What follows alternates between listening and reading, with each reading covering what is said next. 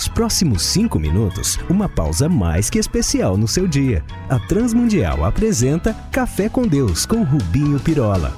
Eu confesso, tenho maior cuidado em pregar usando o Antigo Testamento. Pera, o herege então é mais um dos que desprezam a Bíblia toda? Escolhe o que deseja. É? Não que eu despreze a palavra de Deus toda, indistintamente, nem de longe. Apenas insisto que há muito erro hoje, muito desvio, muita teologia sendo feita. Abobrinha, asneiras, né? Sim, sendo dita porque se lê o Antigo Testamento sem considerar a vinda do Messias, Jesus, o Cristo, e considerando-o como a chave hermenêutica ou de interpretação do que já foi, caducou ou foi cumprido no Filho do Homem. E é assim, lê-se em preto e branco e quer-se pregar em Technicolor. Mas voltando ao assunto, há passagens que mexem conosco pelo inusitado e pelo que de extraordinário ou sobrenatural vemos ali, e principalmente as lições. Uma delas, particularmente que me é intrigante, foi a maneira que um príncipe do povo hebreu venceu os inimigos filisteus lá em 1 Samuel 14.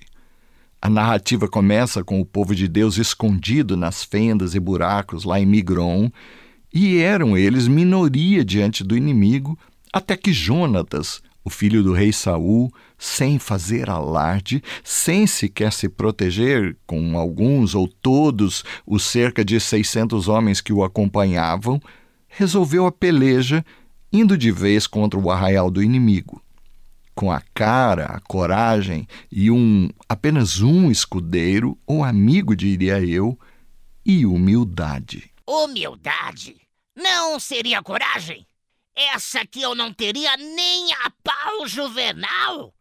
Em minoria diante do inimigo? Cê é besta, rapá! Pois é aí na narrativa que encontro algo que na realidade encontra-se em toda a Bíblia. Antigo e Novo Testamentos. Humildade. Ou, numa outra palavra que detestamos, humilhação, rebaixamento, nenhuma reserva de orgulho ou de vaidade, que é, afinal, aquilo que nos impede que nos humilhemos. Jonatas era o quê? Doido! Não, era príncipe, um nobre, alguém acima dos demais irmãos judeus. E o que ele fez?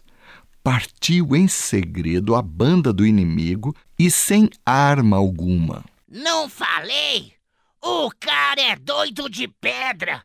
Desses de jogar pedra na lua em noite de lua cheia!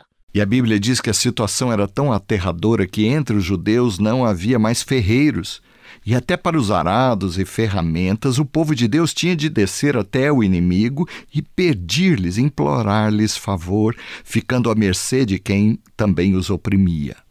E aí, quando os meios não existem, nem espada, nem lança, nem arco e flecha, quando todo o nosso plano fracassou, todos os nossos recursos falharam ou nos faltaram, é que nós humanos. Eita, bicho ruim!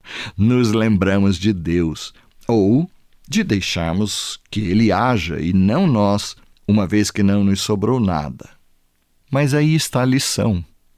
Ao invés de confiarmos nas nossas possibilidades, Jonatas, apesar de nobre e de estar acima dos demais, se dobrou, se humilhou.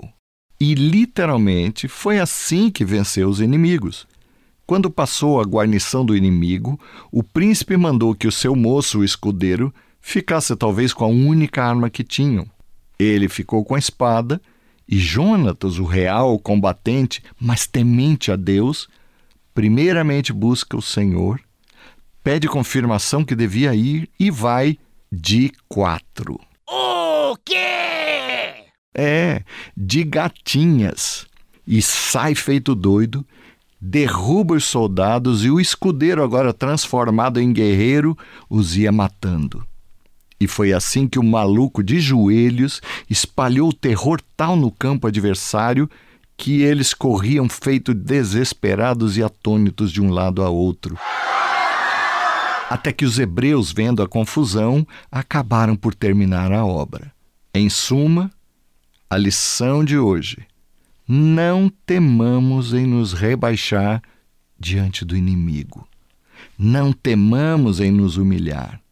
Não cedamos à tentação de provar isso ou aquilo ou de queremos ter razão.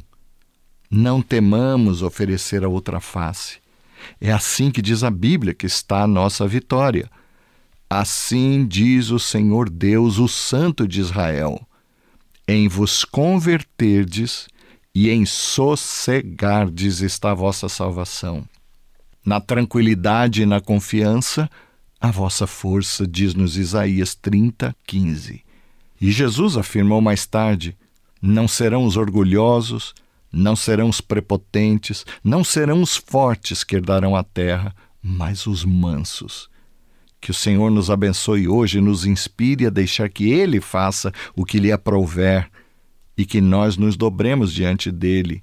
É Ele e não o braço forte quem tem a nossa vitória diante dos desafios e afrontas. Vamos falar com Deus? Pai, não queremos nos ocupar de nos defendermos, nem as nossas posições ou as nossas ideias. Também não queremos nos indispor mais do que os que nos afrontam desejam.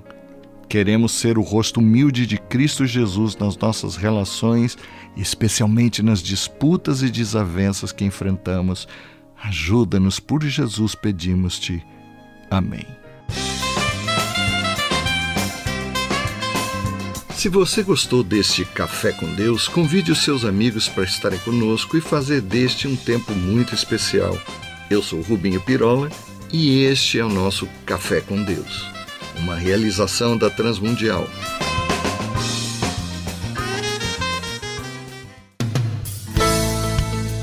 Se você gostou desse programa ou tem alguma dúvida, escreva para café com Deus sem acento arroba transmundial.org.br